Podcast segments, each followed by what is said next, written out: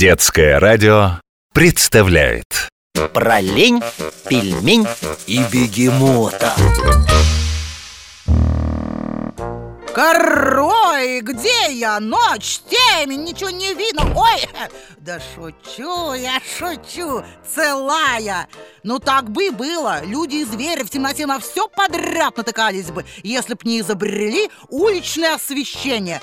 Давно я сюда, в Санкт-Петербург, собиралась Посмотреть на памятник человеку, который как раз освещением раньше заведовал Фонарщику. Вы хоть знаете, кто такой фонарщик?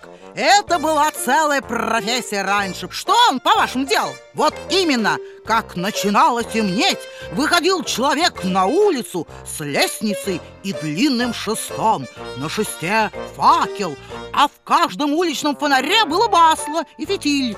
Вот фонарщик все фонари обходил и факелом их зажигал, и полыхало в них настоящее пламя. Красота!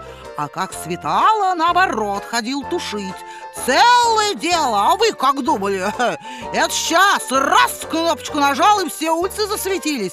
Да чё ж памятник странный Видал я разных фонарщиков Не настоящих, конечно. Эти давно перевелись. А скульптуры в Бресте Это в Беларуси, в Ужгороде, на Украине. А еще однажды теплый ветер Меня занес в страну Германию. И там памятник фонарщику был Такой авантажный.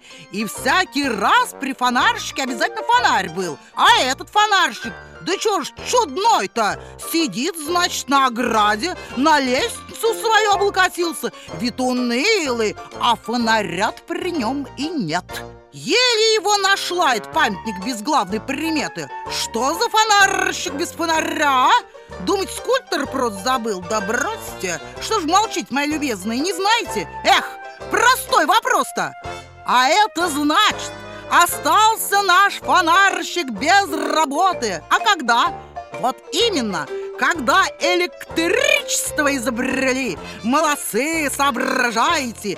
И тут вот на этой улице Санкт-Петербурга На Детской в 1873 году Первый электрический фонарь поставили и зажгли Первый в целом мире, представляете? Вот какая была диковина. А фонарщик наш, бедолага, через это работу потерял. Называется прогресс, кар А, вот они где все фонари-то рядом стоят.